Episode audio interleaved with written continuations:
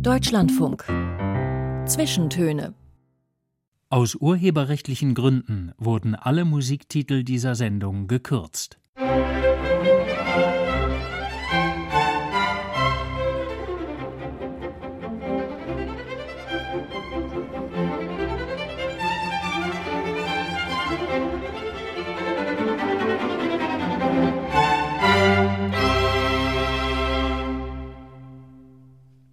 Mit Joachim Scholl heute und einer Frau aus Berlin und Barcelona, denn in beiden Städten fühlt sich Michi Straußfeld zu Hause. Sie ist Romanistin, Hispanistin, Autorin vieler Bücher als Lektorin, Herausgeberin und Vermittlerin vor allem lateinamerikanischer Literatur ist sie eine berühmte, schon zentrale Gestalt in der literarischen Welt geworden. An Michi Straußfeld führt kein Weg vorbei. Ihr war es zu verdanken, dass Autoren wie Gabriel García Márquez, Mario Vargas Llosa, Octavio Paz und Jorge Sembrun auch bei uns größte Namen wurden. Sie war es, die Isabel Allendes Geisterhaus nach Deutschland gebracht hat, wo Millionen dann den Roman verschlangen. Natürlich kannte Michi Straußfeld alle persönlich von Rang und Namen. Freuen wir uns auf diese Geschichten aus ihrem Mund jetzt. Herzlich willkommen zu den Zwischentönen, Michi Straußfeld. Guten Tag. Die Feria del Libro Frau Straußfeld. Die Buchmesse in Buenos Aires ist mit über einer Million Besuchern jährlich die größte der Welt und im Jahr 2012 gab es dort eine besondere Ehrung. Sie wurden zu den 50 wichtigsten Persönlichkeiten des kulturellen Lebens Lateinamerikas gewählt. Wie ging das zu? Was war das für ein Moment für Sie? Sie waren ja leider nicht da, ne? Nein, ich war nicht da. Es war auch eine Überraschung für mich, denn es war offensichtlich eine groß angelegte Kampagne, Online-Befragungen in ganz Lateinamerika. Und daraus wurden diese 50 Persönlichkeiten oder Personen ausgewählt. Und eigentlich, wenn ich mich recht erinnere, war ich die einzige Ausländerin. Also es waren fast alles nur Lateinamerikaner, die gewählt worden sind und Spanier. Und ich, mir flatterte die Nachricht so ins Haus und ich habe mich gefreut. Ich wollte gerade fragen, ob Sie da eigentlich repräsentativ waren, die einzige Deutsche, also sowieso. Und wer hat Sie da gewählt? Das weiß ich gar nicht genau. Es war eine groß angelegte Befragung in vielen oder in allen großen lateinamerikanischen Ländern und Spanien und da kam dieses Ergebnis heraus. Mhm. Weil an dieser Stelle muss gesagt werden, dass diese Auszeichnung nur eine von vielen ist. Eine ganze Reihe von spanisch-lateinamerikanischen Orden und Preise haben sie für ihre Arbeit bekommen. Wenn ich Spanisch könnte, würde ich sie jetzt mal vorlesen. Sie klingen so toll. Aber ich lasse es lieber. Solche Auszeichnungen bekommt man die dann richtig verliehen in einer Veranstaltung vom Minister oder so? Also der größte spanische Orden, Alfonso X el Sabio, also Alfons der Weise, der auch selber Gedichte geschrieben hat. Das war eine wirklich äh, beeindruckende Veranstaltung. Sie fand im Prado in, in Madrid stand, statt und der damalige Ministerpräsident Rajoy hat uns dann den Orden verliehen. Da gab es die kleine Version, die mittlere Version und die große Version. Die große Version ist dann mit Schärpe und allem drum, drum, drum. Die habe ich dann bekommen und alle gingen nach vorne und nahmen die den Orden im Empfang und gaben dann, wenn man eine Frau war, Herrn Rajoy auch ein Küsschen. Ich habe darauf verzichtet, sondern meine Hand ausgestreckt. Und das fand er überraschend. Haben Sie auch eine Rede gehalten? Nein, das war nicht vorgesehen, aber anschließend fand ein Empfang statt in dem großen runden Raum, wo alle die großartigen Büsten und naja, die Preziosen von, vom Prado stehen. Also das war schon wirklich eine schöne Feier. Ich habe Michi Straußfeld Geschichten versprochen. Stimmen Sie uns doch gleich mal mit der ersten Prominenten ein. Wie war das denn mit Isabella Allende und ihrem Geisterhaus? Das war eine wunderbare Geschichte, denn ich habe in Spanien Kinderbücher publiziert. Ähm, viele, viele Jahre lang. Insgesamt sind das über 800 geworden. Und irgendwann flatterte ein kleines Manuskript ins Haus, das mir gefiel. Die dicke Porzellandame hieß das auf Deutsch. Und als ich versuchte, die Autorin zu kontaktieren, war sie nicht mehr auffindbar. Sie war wie vom Erdboden verschwunden. Und zwei Jahre später auf einmal, ich wusste, dass sie Isabella Allende hieß, aber es gab keine einzige Publikation von ihr und sie war nicht auffindbar. Zwei Jahre später erschien das Geisterhaus in Spanien und ich ging zur Buchvorstellung hin und bin dann hinterher auf sie zugegangen. Sie war sehr schüchtern damals und habe sie gefragt, ob das Manuskript von ihr sei. Und da sagt sie, ach, das gibt es noch. Und da habe ich gesagt, ja, ja, das gibt es und ich würde das gerne in Spanien publizieren. Und dann widmete sie mir ihr Buch natürlich und ich ging nach Hause, war völlig beglückt und fing an zu lesen und äh, zwei Tage später hatte ich das Buch durchgelesen und am nächsten Tag gab es das Gutachten für den Verlag, für Surkamp, wo ich gesagt habe, unbedingt einkaufen. So war's. Und dann wurde das, dieser Erfolg. Aber weil Sie sagen, die war nicht auffindbar, war sie dem, mit dem, dem Namen Allende nicht schon längst eine, eine Celebrity, eine Berühmtheit? Überhaupt nicht? nicht, denn sie war ja nur die Nichte, nicht die Tochter. Hortensia Allende, mit der sie zunächst auch oft verwechselt wurde. Nein, das hat sie später in ihren Biografien ausführlich geschildert. Sie ist, hatte eine Ehekrise und war von Venezuela, wo sie im Exil lebte, ein paar Monate nach Madrid gekommen und wollte dort versuchen, irgendwie neu anzufangen. Das hat dann nicht so richtig geklappt und so ist sie wieder zurückgeflogen nach Venezuela. Und in dieser Zeit genau in Madrid hat sie dieses Manuskript geschrieben, abgegeben und mhm. war nicht auffindbar. Die Telefonnummer, die einzige, die wir hatten, blieb immer stumm. Und das heißt, Surkamp war überglücklich mit dieser Vermittlung, weil das Geisterhaus war, glaube ich, ja, hat sich millionenfach verkauft. Ne? Millionenfach. Es wurde dann 1984 äh, in der großartigen Übersetzung von Anneliese Boton publiziert und war der Renner. Äh, Siegfried Unselt hatte noch nie etwas dieser Art in seinem ganzen Verlagsleben äh, kennengelernt, denn das Buch hat sich 500.000 Mal Hardcover verkauft innerhalb von wenigen Monaten. Und das hatte bislang keiner seiner deutschen Autoren geschafft. Isabel Allende kam dann auch zur Buchmesse. Das Buch erschien im Frühjahr, sie kam im Herbst, war immer noch sehr schüchtern. Und äh, ja, der Verleger machte einen Knicks vor ihr. Und es werden noch weitere schöne Michi Strausfeld-Geschichten kommen in diesen 90 Minuten Zwischentönen. Jetzt hören wir die erste Musik, Frau Strausfeld, die Sie sich gewünscht haben. Wir beginnen ganz klassisch europäisch mit Mozart aus der Klaviersonate Nummer 4, das Menuett, gespielt von Fasil Say, dem türkischen Pianisten. Warum denn Mozart? Warum diese Aufnahme? Mozart hat mich mein ganzes Leben lang begleitet. Die allererste Platte, die ich bekommen habe als junges, als Kind quasi, war die kleine Nachtmusik. Und zu dem Klavier habe ich natürlich auch eine besondere Beziehung, weil meine Mutter war wohl eine sehr große Klavierspielerin. Und ähm, insofern hat mich Mozart immer begleitet und er ist gut für alle Lebenslagen. Äh, wenn man traurig ist, heitert er ihn, heitert er auf. Wenn man fröhlich ist, steigert er die Fröhlichkeit. Es ist einfach ein so großartiges Werk, dass es un natürlich unerschöpflich ist. Und wie gesagt, es hat mich immer, immer begleitet. Und Fasil Say ist die letzte große Einspielung der 18 Klaviersonaten. Und Fasil Say ist natürlich nicht nur ein großartiger Pianist und auch äh, Komponist, sondern was mich auch sehr beeindruckt an ihm ist sein politisches Engagement. Also da kommt alles zusammen.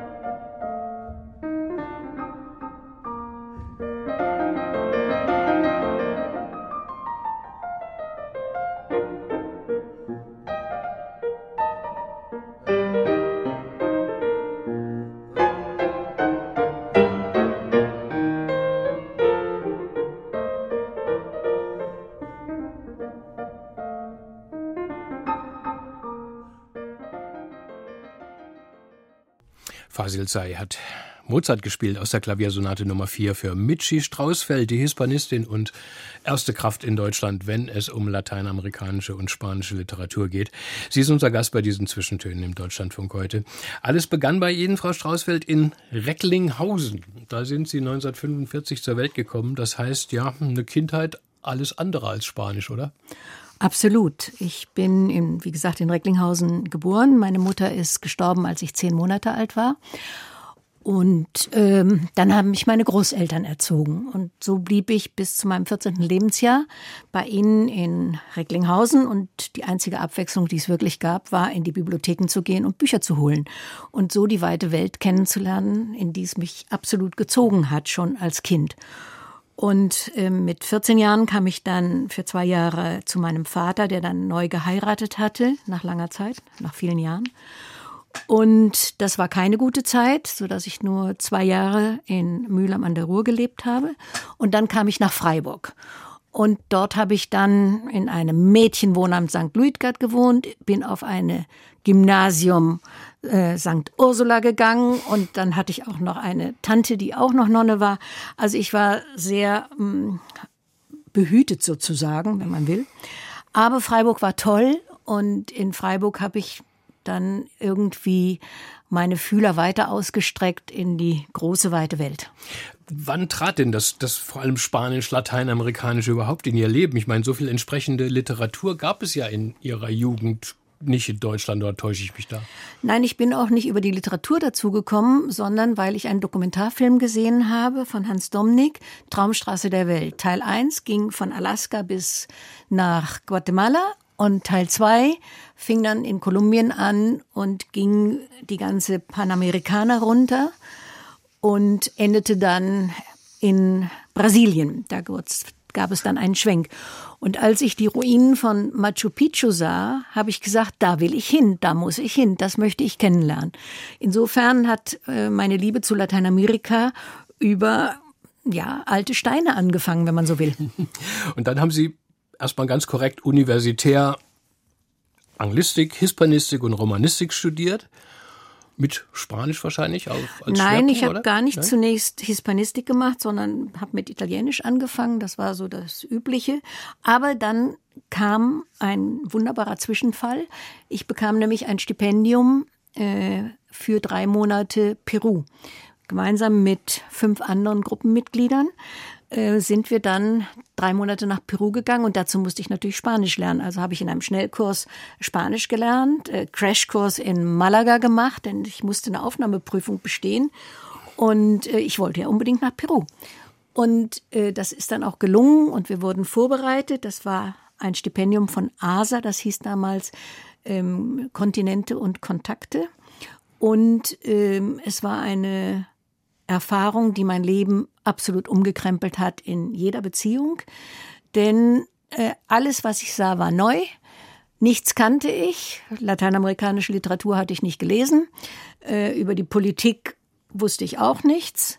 Und das war 1967. Und 1967 ist ein emblematisches Jahr für Lateinamerika. Da starb Che Guevara, da erschien 100 Jahre Einsamkeit und Miguel Ángel Asturias bekam als erster Romancier den Literaturnobelpreis. Also wenn man will, politisch und literarisch ein Ausnahmejahr. Und da habe ich dann angefangen, 100 Jahre Einsamkeit zu lesen mit Lexikon und habe wahrscheinlich nur die Hälfte verstanden. Vielleicht können wir an dieser Stelle mal kurz Ihren Vornamen erklären, Frau Straußfeld. Alle Welt kennt Sie als Michi. Da könnte man auf ähm, die Abwandlung, so habe ich immer gedacht, ähm, äh, vielleicht von Michaela kommen, aber Sie waren eine echte deutsche Mechthild. Wann wurde denn die Michi draus? In der, in der Zeit in, in Lateinamerika, in, in Peru? tatsächlich, in Peru, ja. weil dann auch die Leute gefragt haben, das kann man ja nicht aussprechen. Mhm. Äh, ist das Michaela oder äh, nein, ist nicht. Und irgendwann wurde ich dann Michi. 1967 sagen Sie. 1968 habe ich gelesen, wurde Barcelona schon Ihre ja, zweite feste Heimat, kann man sagen, mit einer eigenen Wohnung. Wie kam das denn? Sie waren gerade mal 23. Ja, das war äh, die Geschichte, die in Peru angefangen hat. Dort habe ich nämlich meinen zukünftigen Ex-Ehemann kennengelernt. Und äh, der arbeitete damals in Barcelona. Und so ähm, ging ich zurück nach Deutschland. Ich hatte mich immatrikuliert für Aix-en-Provence. Ich wollte also Deutschland verlassen. Das habe ich dann zurückgenommen und habe in zwei Semestern mein ganzes Hauptstudium durchgezogen, weil ich natürlich äh, selbstverständlich unabhängig sein wollte und meinen eigenen Beruf haben wollte. Und die Scheine musste ich eben noch alle machen. Und dann haben wir ein Jahr später geheiratet und dann zog ich nach Barcelona. Und wie war das da? Da haben Sie dann schon angefangen, in Verlagen zu arbeiten? Noch nicht sofort, nein. Da habe ich ja erst dann mein, mein Master äh, vor, zu Ende gemacht, also das, die, die Masterarbeit geschrieben und dann verteidigt. Und das war dann 1969 im November und im Januar 1970 ist meine Tochter geboren in Barcelona. Und äh, ja, und dann habe ich dann überlegt, wie geht es jetzt weiter? Ich habe in der ganzen Zeit natürlich Lateinamerika gelesen und das war auch die Zeit, wo Barcelona das Zentrum, das Mekka für ganz Lateinamerika war. Die Autoren, die wichtigsten lebten dort, die berühmtesten, die größte Agentur war dort, der wichtigste Verlag war dort. Also das literarische Leben Lateinamerikas konzentrierte sich zu einem Großteil in Barcelona. Und das habe ich natürlich mitbekommen, äh, aber noch nicht als aktiv Mitwirkende. Das mhm. kam dann ein bisschen später. Sie haben dort auch Gabriel García Márquez nicht nur gelesen, sondern auch kennengelernt. Richtig. Wie war das? Denn äh, ich wollte ja dann promovieren, weil ich ja nicht wusste, was ich mit meinem Leben so beruflich anfangen würde. Frau Professor war natürlich das, was so war im Kopf Gedanke, stand. Mhm.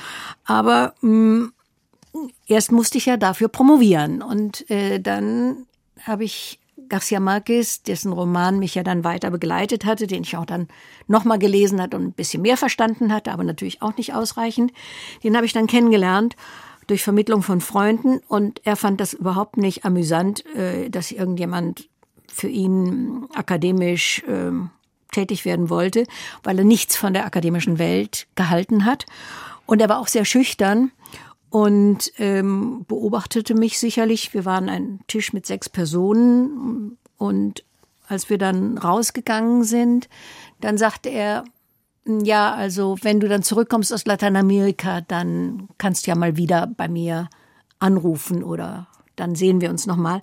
Denn da stand schon fest, dass wir nach, also mein Ex-Ehemann und ich nach Kolumbien ziehen würden, weil er dort einen interessanteren Job gefunden hatte. Das passt natürlich mit Kolumbien und Marquez und seinem Roman. Genau. Den haben Sie nämlich dort sozusagen dann vor Ort recherchiert. Richtig, weil ich ja nichts wusste. Ähm, ich kannte die Flora und Fauna nicht, ich kannte die Geschichte von Kolumbien nicht. Äh, Kolumbien ist natürlich ein riesiges Land. Garcia Marquez kommt von der äh, Küste, von der kolumbianischen Küste her, also tropisch und karibisch. Und er hat natürlich auch in Bogotá gelebt, also auf der Hochebene.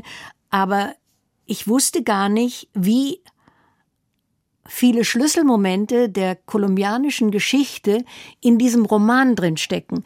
Und das habe ich dann alles recherchiert und habe dann auch Kurse gehört an einem Institut Caro y Cuervo in Bogotá.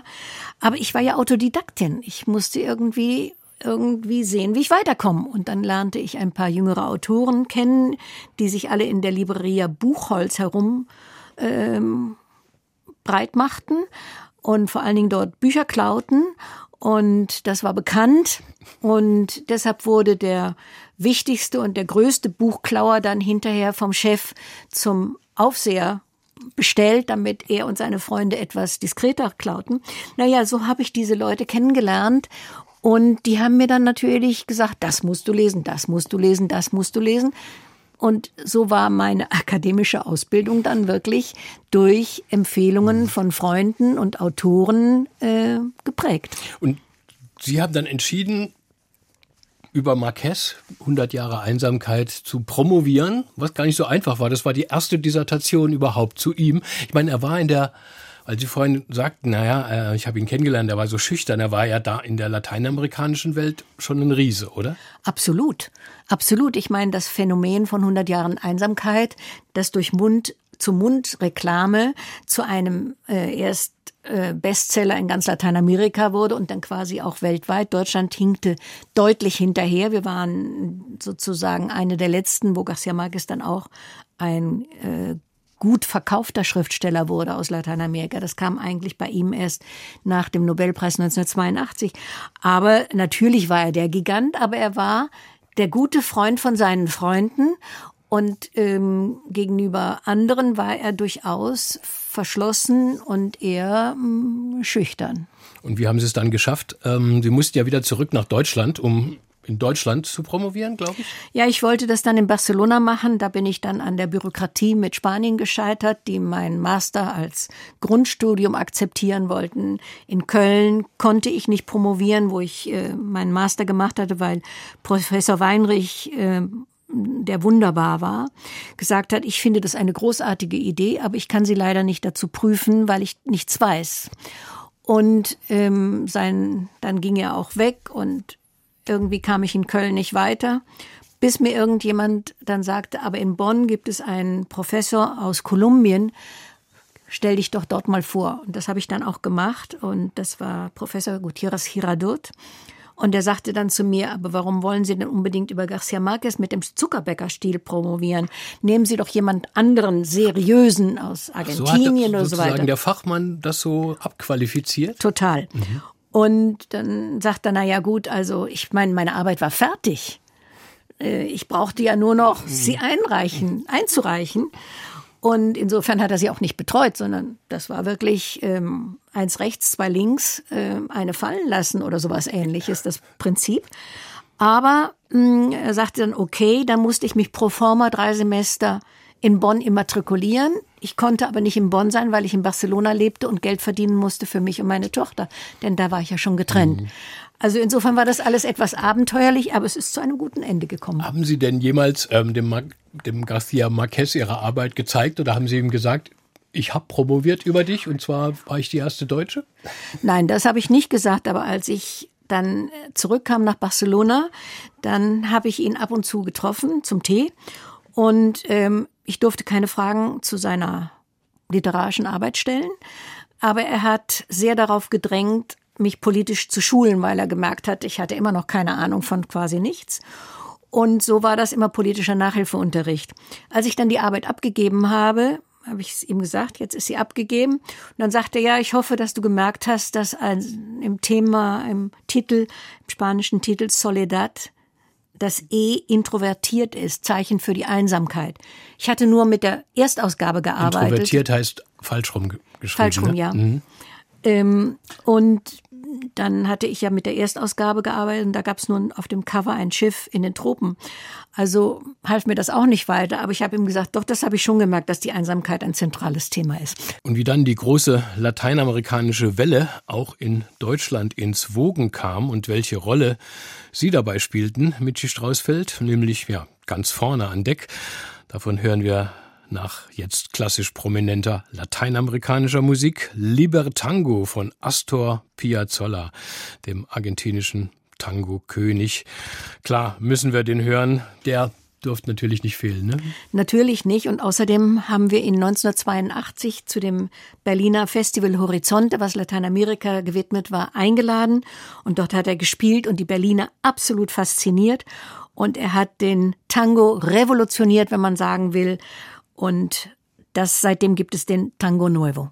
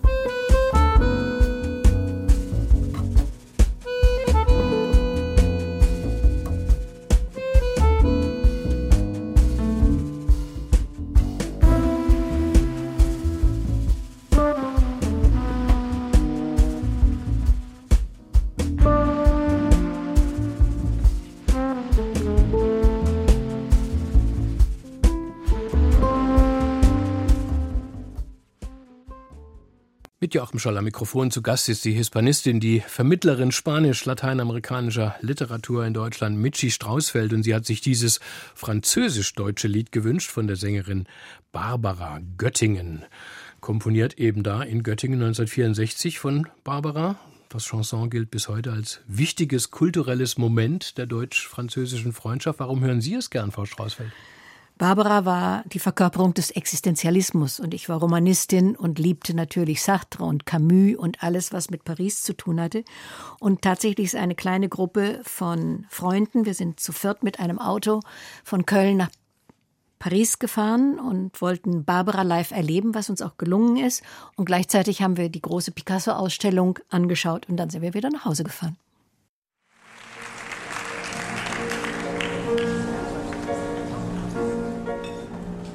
Bien sûr, ce n'est pas la Seine, ce n'est pas le bois de Vincennes, mais c'est bien joli tout de même.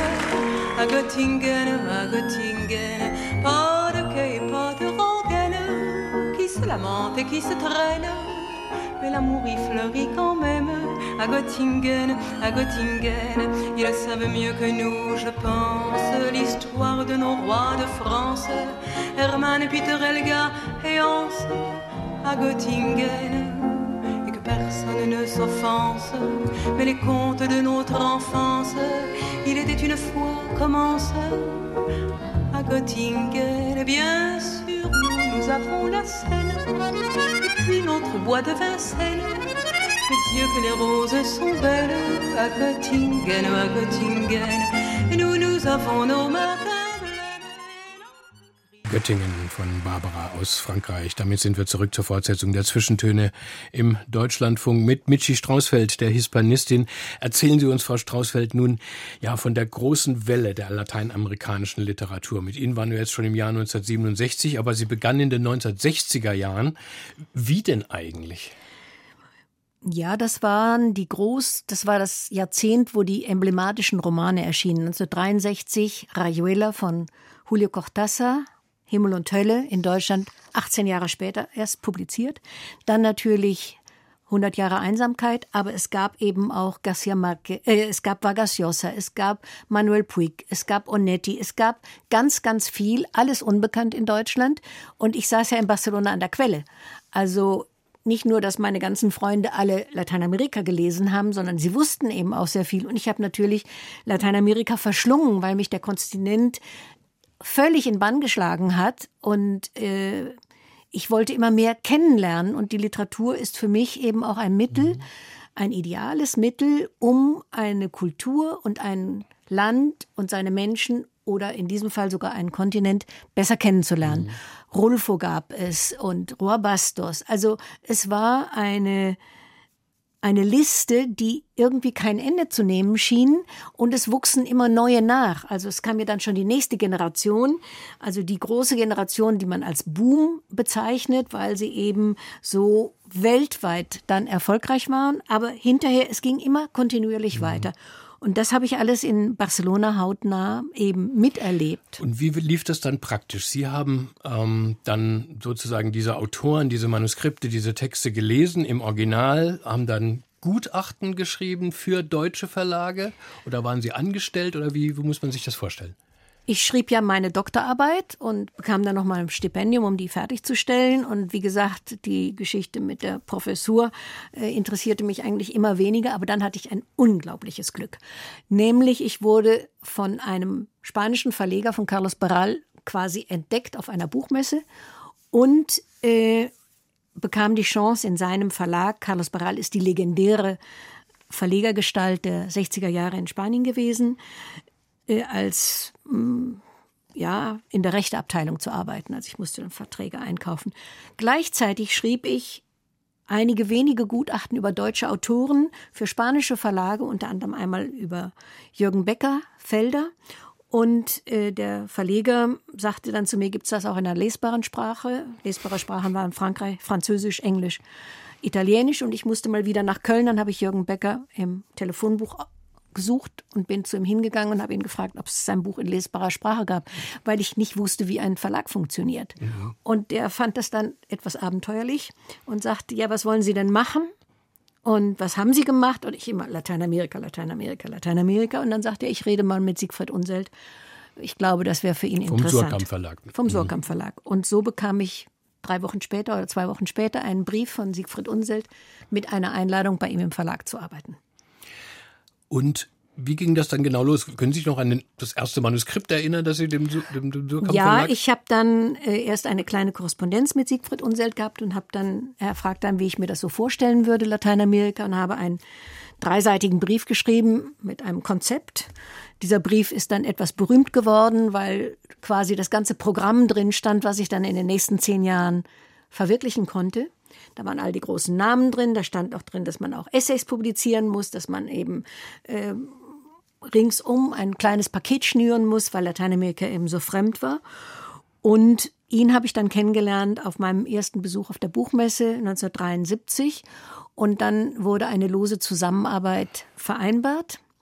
Und die begann am 1. Januar 1974 anhand dieses Programms, was in meinem Brief stand. Und das erste Buch, was ich ihm vorgeschlagen habe, war Rayuela von Julio Cortázar. Mhm.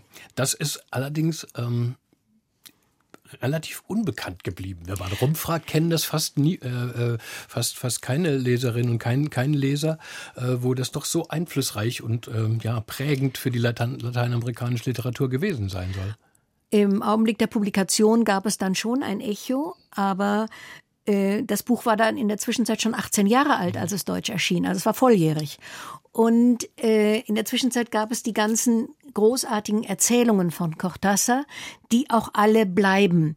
Während Rayuela, muss man der Wahrheit gemäß sagen, äh, viele. Ein komplizierter Roman, ne? Viele Diskussionen hat, die damals geführt wurden, intellektuelle Diskussionen, die heute nicht mehr so mhm. überraschend sind. Aber ich meine, was Rayuela gemacht hat, er hat ja die Romanstruktur aufgebrochen und den Leser als Part mit integriert.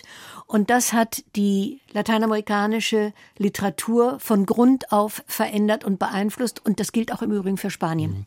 Was heißt das eigentlich, Frau Straußfeld, wenn wir von lateinamerikanischer Literatur sprechen? Ist das nicht ähm, doch eine bisschen fahrlässige Eingemeindung von so vielen nationalen Kulturen und Literaturen, Argentinien, Brasilien, Kolumbien, Peru, Chile, Uruguay, die mittelamerikanischen Länder kommen, kommen hinzu, Mexiko natürlich, alles riesige, auch uralte Kulturen. Wie, wie, kann, kann das, wie kann sich das zu einer Einheit fügen? Das geht doch gar nicht, ne? Äh, die Literaten sagen, äh, unser Kontinent ist politisch und wirtschaftlich nicht geeint, aber die Literatur verbindet uns. Also ein Autor aus Mexiko fühlt sich einem Autor aus Argentinien, auch wenn sie anders schreiben, ähm, doch verbunden. Brasilien ist immer ein Kontinent im Kontinent und muss immer etwas extra behandelt werden. Aber die lateinamerikanische Literatur empfindet sich als Einheit. Alle bauen oder schreiben gemeinsam am lateinamerikanischen Roman. Und natürlich haben sie Gemeinsamkeiten über 300 Jahre Kolonialgeschichte, also die hispanoamerikanischen Länder. Und das bedeutet, dass sie auch viele Probleme ähnlich haben, was die Folgen dieser Kolonialzeit betrifft. Aber natürlich gibt es gewaltige Unterschiede und deshalb ist es ja so spannend, wenn man wie ein Mosaik sich den Kontinent über seine Literatur zusammenfügt.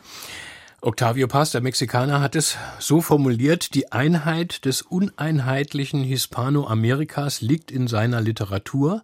Und diesen Satz habe ich brav abgemalt aus einem ihrer Bücher.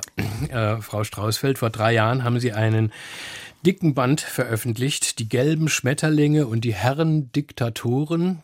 Die gelben Schmetterlinge sind hier Ihnen aus den 100 Jahren Einsamkeit von García Marquez zugeflogen. Das ist eines der berühmten, magisch fantastischen Motive.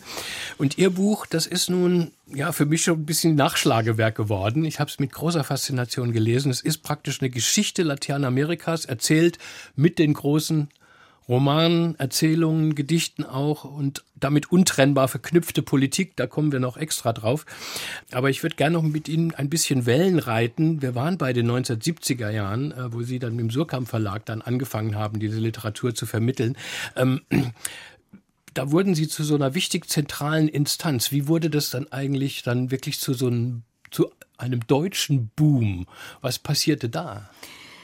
Ja, Surkamp war natürlich der wichtigste Verlag damals, der literarische Verlag, aber für die deutschsprachigen Autoren vor allen Dingen. Er hatte äh, Franzosen, er hatte Nordamerikaner, er hatte Italiener, aber nicht schwerpunktmäßig. Und auf einmal gab es diesen Schwerpunkt bei Surkamp und das war Spanien und Lateinamerika.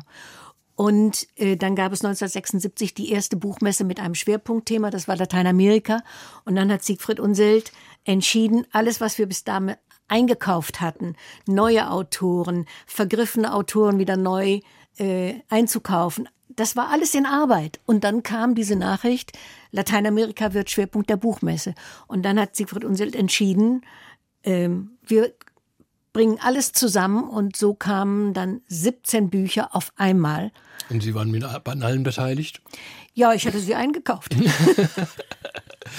und das heißt, alle auf einmal auf dieser, dieser, dieser wurden, Messe sozusagen? Wurden dann alle dort präsentiert. Was war das so? Äh, ja, das war äh, unbekannte Autoren wie Manuel Puig, der später ja sehr berühmt worden, geworden ist mit dem Kuss der Spinnenfrau. Es war der erste die erste Publikation von äh, Juan Carlos Sonetti. Ähm, Bioy Casares wurde wieder entdeckt. Dann vergriffene Werke von Rulfo, dem Großmeister, einem der größten Autoren Lateinamerikas überhaupt, obwohl er nur 300 Seiten geschrieben hat, das Gesamtwerk. Den gab es nicht mehr und Rohrbastos und alles. Ich habe also dann Cortázar. Ich habe also das, was vergriffen war und mir wichtig schien und was wichtig war. Da hatte ich nichts mit zu tun, das ist objektiv so. Mhm. Die hatten wir alle aufgekauft und dann neue Autoren dazu gemacht. Octavio Paz wurde äh, mit dem Labyrinth der Einsamkeit auch wieder aufgekauft. Der wurde ja. damals dadurch auch berühmt, ne? Ja, das war sein berühmtestes Wort, aber Octavio Paz kam dann zum ersten Mal in seinem Leben, er, der die ganze Welt bereist hat, kam 1980 zum ersten Mal nach Deutschland. Mhm. Einleitung des Verlages.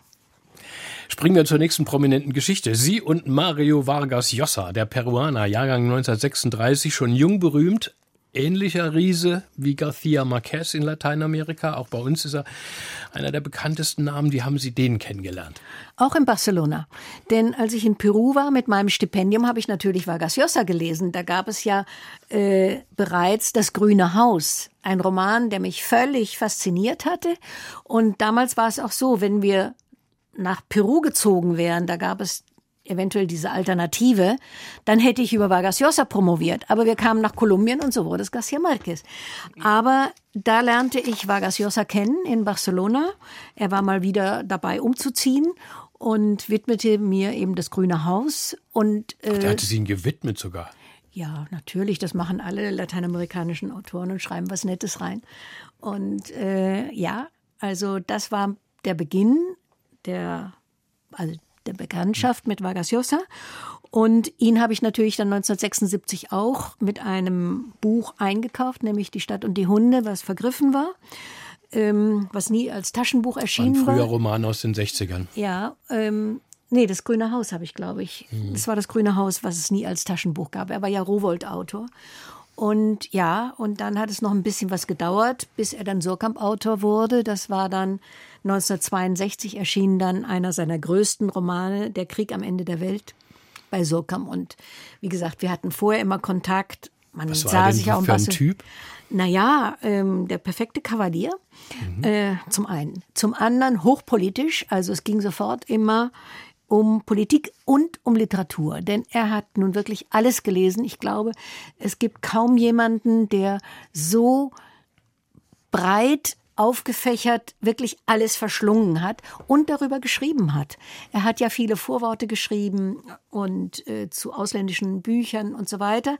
Also sein Werk ist sowas von umfangreich, das kriegt man so leicht äh, nicht auf einen Tisch ausgebreitet.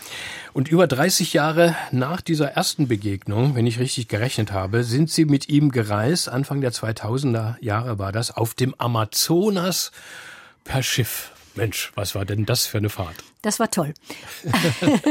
das war toll. Also ähm, ich war eingeladen mit einer Gruppe von Freundinnen. Vargas Llosa ist so berühmt, er kann ja nirgendwo hingehen, ohne dass er Erkannt sofort wird, belagert wird. Mhm. Also er muss immer abgeschirmt werden. Und so hatte er äh, ein Schiff gemietet ähm, und so und so viele Freunde. Wir waren vielleicht 70, 80 Menschen an Bord. Ach, so viele. Ähm, ja, Peruaner vor mhm. allen Dingen. Vielleicht waren wir auch nur 60, ich weiß es nicht genau. Ähm, jedenfalls sind wir dann eine Woche lang über den Amazonas, Marañón, bis zu dem Zusammenfluss des Schwarzen und des Weißen äh, Amazonas gekommen und äh, standen auf diesen riesen äh, Pflanzen, die äh, Königin Victoria heißt, also wo man dann wirklich als Mensch sich draufstellen kann. Wir haben alles Mögliche mit ihm erlebt und eines der prägenden Erlebnisse war, wir waren in, machten einen Landausflug und es kam eine Lichtung mit den riesen Bäumen ringsum und Vargas Llosa zitierte aus Pablo Neruda der große Gesang, die ersten Zeilen. Wir waren natürlich alle sprachlos und äh, ja, es war fabulös. 86 hm. Jahre ist Vargas Llosa inzwischen alt. Haben Sie noch Kontakt? Ja, sehr engen Kontakt. Ähm, er lebt ja in Madrid und ähm, er hat auch meine gelben Schmetterlinge sehr wohlwollend rezensiert und zwar hat es ihm wirklich gefallen, denn hinterher hat er mich auch ähm, quer gefragt, also unter vier Augen, was dann da alles so war. Aber es hat ihm wirklich gefallen und ähm, ja, also im nächsten Jahr bin ich Mitglied seines Jurymitglied seines Vargas Llosa Romanpreises. Also wir haben einen, einen engen Kontakt und wir streiten natürlich, ganz mhm. klar. Anfang der 1990er Jahre war Mario Vargas Llosa auch jenseits der Literatur in den Schlagzeilen, als er sich nämlich für das Amt des peruanischen Staatspräsidenten bewarb. Er wäre es sogar fast geworden. Und damit sind wir beim Thema, das ja nicht nur mit seiner Literatur untrennbar verknüpft ist, sondern mit aller lateinamerikanischer der Politik. Und darüber unterhalten wir uns nach ihrem nächsten Musikwunsch, einem brasilianischen Heitor Villalobos, der klassische Komponist aus Rio de Janeiro, auch weltweit der bekannteste Komponist klassischer Musik aus Brasilien. Was hören wir? Wir hören die Bacchiana Nummer 5. Und ähm, es ist so, Villalobos hat einmal gesagt, weil man immer gesagt hat, äh, ja, lateinamerikanische Musik, das ist nur Folklore. Und dann hat er gesagt, le folklore, c'est moi, das bin ich. Und äh, das hat er in der Woche der mm, modernen Kunst in Sao Paulo 1922 von sich gegeben. Und da war ja das Thema des Kannibalismus, was ja durch die brasilianische Geschichte sich so ein bisschen durchgezogen hat, weil die ersten Europäer so entsetzt waren über diesen Kannibalismus, den sie gesehen haben. Und die haben das dann einfach umgedreht und haben gesagt, wir sind alle Kannibalen, wir verleiben uns alles ein und machen daraus etwas Neues. Also im Fall von Heto Villa-Lobos, ich verleibe mir Bach ein und verbinde das mit meinen folkloristischen, in Anführungszeichen, äh, Manien oder äh, Wünschen und daraus entsteht diese Bacchiana. Mhm. Und es singt die spanische Sopranistin Victoria de Los Angeles, begleitet vom französischen Rundfunkorchester Radio Diffusion Française.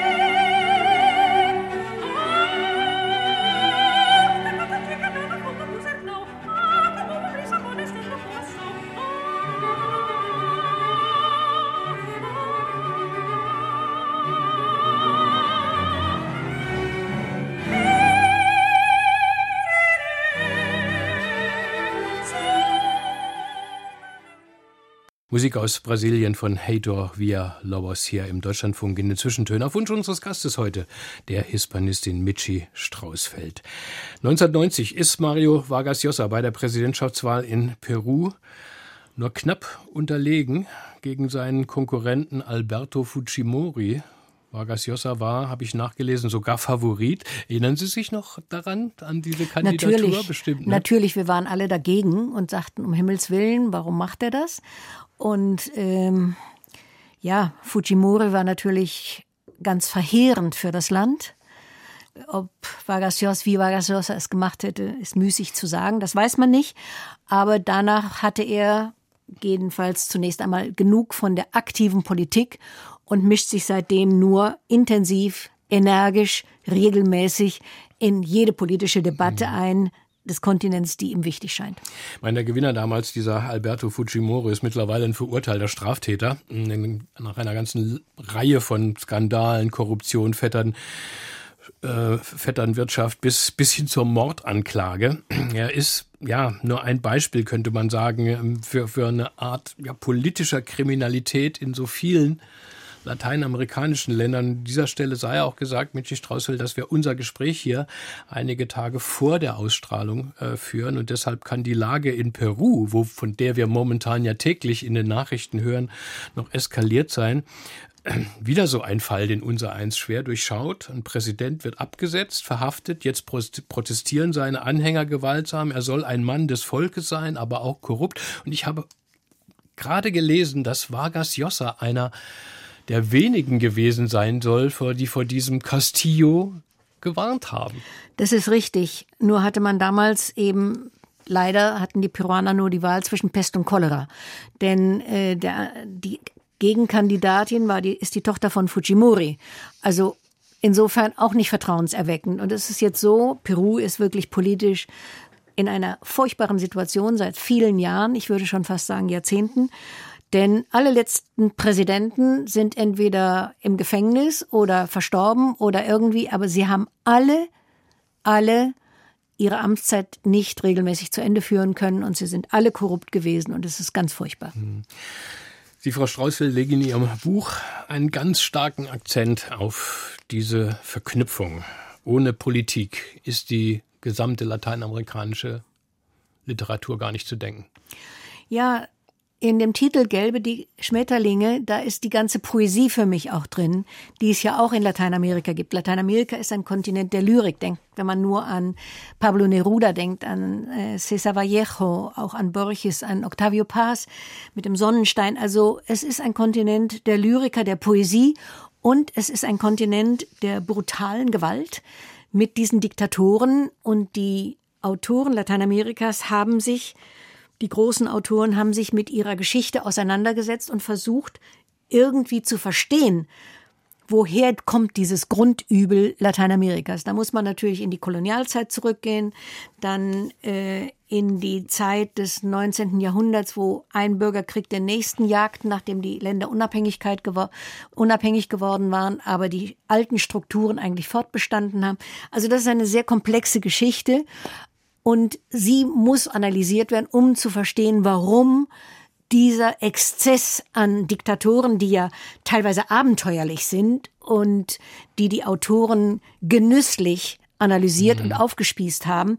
Also ich meine, wie bekämpft man eine e Epidemie, indem man rote äh, Lampen aufhängt im Land oder irgend solche Sachen? Also die Fantasie reicht eigentlich nicht aus, um sich das auszumalen, was alles real war. Mhm. meine, Sie zitieren an einer Stelle García Marquez, der mal ja fast höhnisch erklärt hat, ihr Europäer redet immer von unserem magischen Realismus. Da ist nichts magisch, das ist alles Wirklichkeit, eben fantastische Realitäten in Lateinamerika. Das stimmt. Es gibt sogar den Regen der gelben Schmetterlinge in Wirklichkeit. Es ist keine Metapher. Caudillos und Diktatoren. So, und da überschreiben Sie auch ein Kapitel. Das ist auch ein ewiges ne, des Kontinents. Und man kann, kann man darüber in, aus den Romanen und, und Erzählungen mehr lernen als aus den Geschichtsbüchern? Ich denke ja, weil die Autoren äh, sich zum einen natürlich dokumentiert haben. Also Garcia Marquez hat sich sehr gründlich dokumentiert, um seinen Bolivar-Roman zum Beispiel zu schreiben.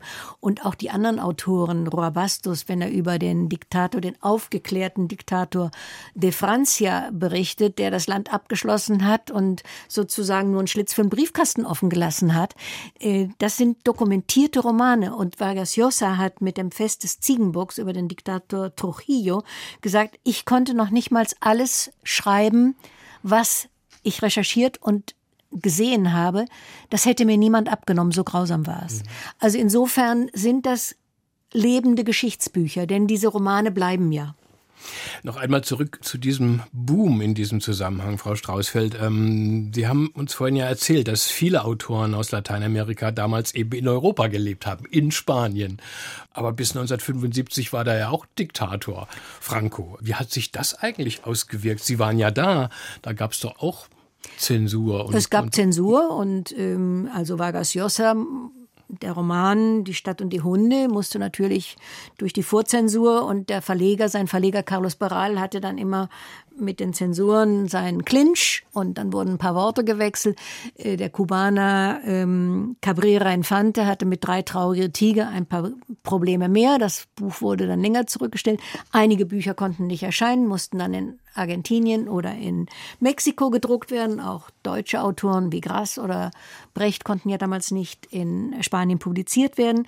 Also das gab es alles. Aber sagen wir mal so, in den 70er Jahren, als ich anfing, 74, da war das Regime schon, ähm, lag in letzten Zügen, wie der Diktator auch. Und äh, Garcia Marquez, der hat natürlich auch eine Fallstudie daraus gemacht und äh, analysiert, was alles mit Franco geschah, bevor er dann wirklich ähm, das Zeitliche gesegnet hat.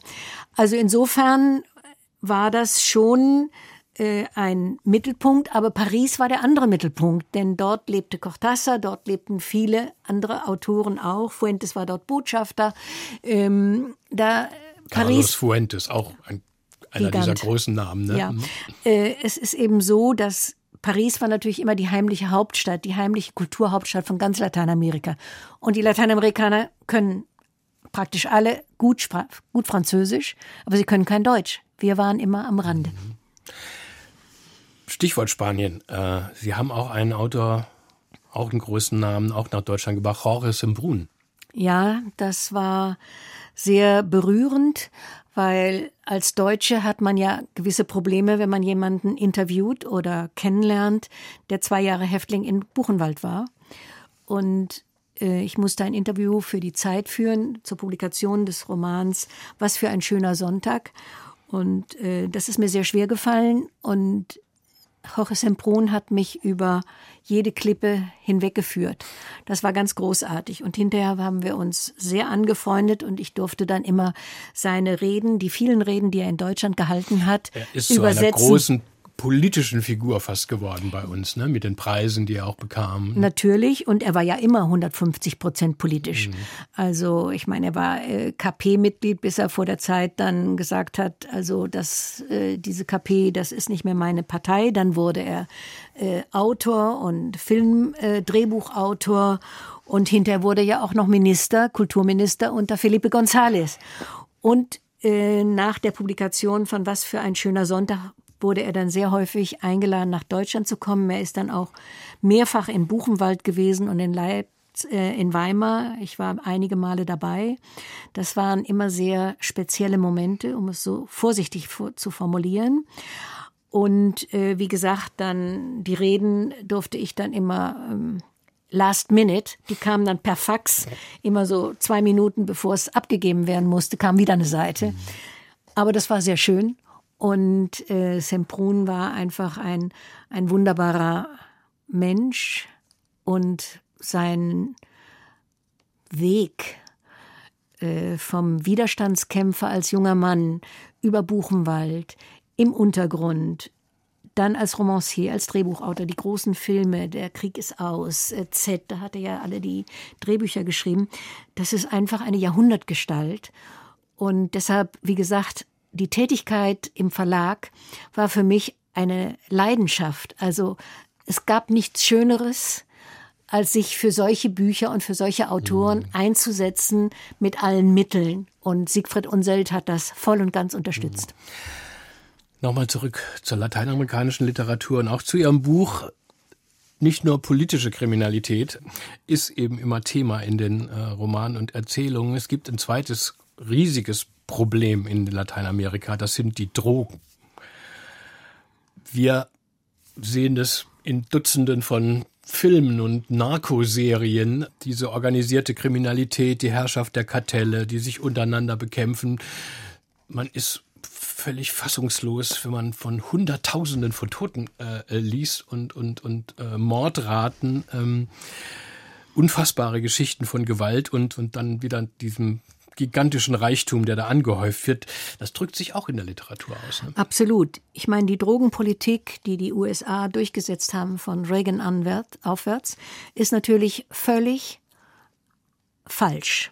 Sie war immer falsch, denn die Nordamerikaner liefern ja die Waffen mit denen die Mexikaner sich umbringen, zum Beispiel. Wer ist das Land, wo die meisten Drogen hin exportiert werden? Wissen wir auch, USA.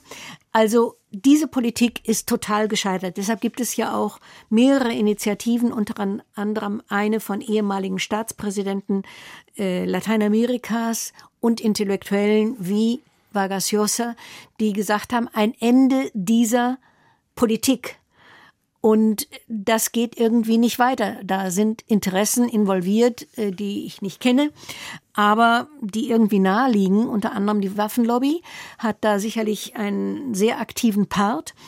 Und insofern ist das für die Länder eine Tragödie ohne Ende. Ich meine, in den 80er Jahren war es Medellin, das Zentrum. In Kolumbien. In Kolumbien. Und jetzt ist es Mexiko. Und die Brutalität ist einfach die sprengt auch jede Vorstellungskraft und es ist einfach äh, unglaublich gefährlich und ungerecht. Und da müsste die Weltgemeinschaft wirklich mal eingreifen und sagen, wir brauchen eine andere Drogenpolitik. Jetzt wieder zu etwas Schönerem, Michi Straußfeld, einer weiteren Geschichte. Sie haben ein goldenes Dupont-Feuerzeug in Ihrem Besitz. Von wem? Ich bin nicht Raucherin, möchte ich sofort sagen. Ähm, Juan Rulfo, der äh, einer der größten ist für Garcia Marquez, sagt, ohne Pedro Paramo, den Roman, hätte ich 100 Jahre Einsamkeit nie schreiben können. Er kannte ganze Seiten auswendig von diesem Roman. Ich muss ehrlich gesagt peinlich gestehen, ich habe diesen Namen erst durch Sie erfahren, Frau Straußfeld. Ganz schmales Werk, unbedingt lesen. Mhm. Okay.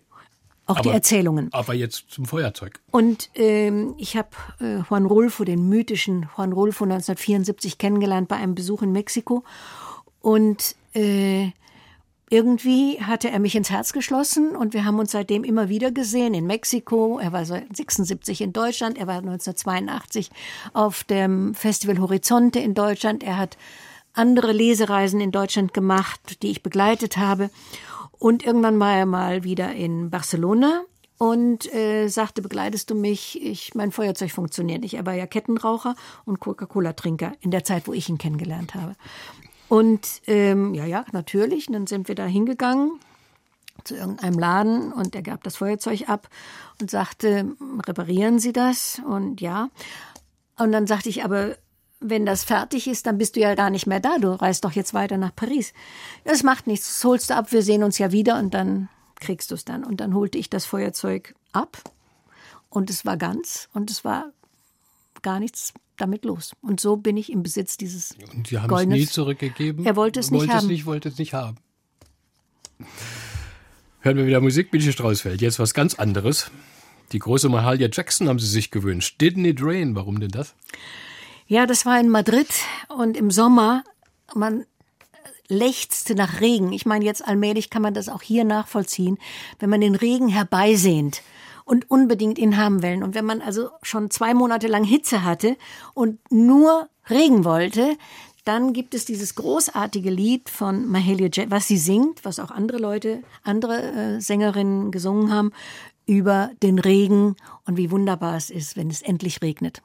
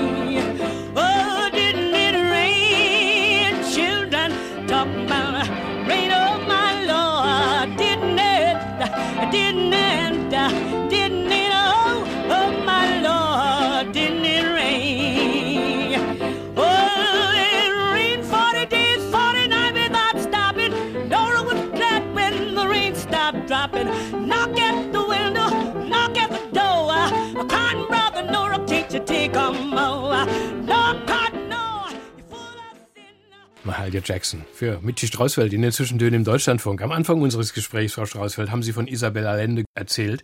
Es war bislang die einzige Schriftstellerin im großen Reigen. Man könnte meinen, ja, dass es doch ein überbordendes Patriarchat von Männern ist dort, so groß und toll sie auch alle sind. Wie ist denn die Entwicklung? Wo sind denn die Frauen? Ja, korrekt. Der Boom war ein Club der Männer. Und die einzige Frau, die da reingepasst hätte, die Mexikanerin Elena Garro, die ein großartiges Buch geschrieben hat, Erinnerungen an die Zukunft, äh, wurde einfach ausgeklammert. Eine andere Mexikanerin, Rosario Castellanos, wurde auch ausgeklammert. Ich habe dann versucht, die alle zu publizieren und habe die auch publiziert bei Surkamp. Aber äh, die Frauen kamen eigentlich erst wirklich nach Isabel Allende zu Wort. Das war dann Angeles Mastretta, äh, Laura Restrepo, Elsa Osorio, Carla Gelfmann, dann kamen eine ganze Menge. Jetzt im Augenblick haben wir einen richtigen Boom von jungen Frauen in ganz Lateinamerika, auch in Ländern, die literarisch bislang quasi nicht auf der Landkarte existierte, wie Bolivien, wie Ecuador, wie Mittelamerika.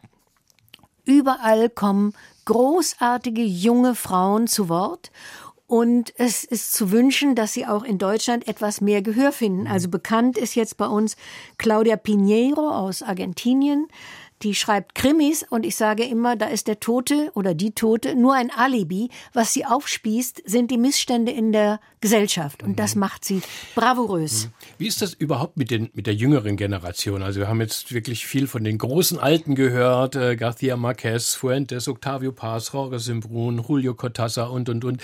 Sie sind alle schon gestorben. Vargas, Vargas Llosa lebt hoffentlich noch lange. Äh, mit welchen Themen, mit welchen Stilen treten denn die Jungen dieses gewaltige Erbe an? Ist das auch wieder dieses politische äh, Fundament? Zum einen wollen sie alle nichts vom magischen Realismus hören, was immer noch durch jede mhm. Kritik geistert. Und die Erwartung, ach, ist ja kein magischer Realismus, also interessiert uns das nicht, oder magischer Realismus kennen wir, das ist im Augenblick ein großes Handicap für die jungen Autoren, die völlig anders aufgewachsen sind. Die sind nicht mehr in ländlichen Regionen aufgewachsen, sondern fast alle in Millionenstädten, in Megastädten. Sie haben Gewalt von Kind auf gesehen, erlebt. Sie haben ihren eigenen literarischen Kanon sich erlesen. Da sind die Nordamerikaner genauso präsent wie die Italiener oder wer auch immer. Das war ja früher alles sehr viel schwieriger, weil die Bücher kamen nur tröpfchenweise und äh, waren ein kostbares Gut. Heute bekommt man alles. Also sie haben einen ganz anderen literarischen Hintergrund und schreiben natürlich völlig anders. Aber auch sie nehmen weitgehend Stellung durch ihre literarische Arbeit zu dem, was in ihren Ländern passiert. Die Frauen wie die Männer. Und insofern glaube ich, dass man sagen darf, dass auch die Autoren und Autorinnen, die jetzt publiziert werden, äh, durchaus in das Fahrwasser ein, also das Fahrwasser aufnehmen, was die Großen gezogen haben, aber sie machen es anders und sie sind auch keine äh, Vorzeige-Intellektuellen mehr, also keine Maître Penseur à la Sartre, was Octavio Paz, Semprun und was die alle gemacht haben. Lateinamerika erzählt seine Geschichte. Das ist der Untertitel ähm, dieses Buches von Ihnen, das ich wirklich ab jetzt als großes Nachschlagewerk benutzen werde, immer wenn es um diese Literatur geht. Ihre ganze Arbeit, Ihr ganzes Engagement, Frau Straußfeld, scheint mir hier auch konzentriert, kondensiert zu sein.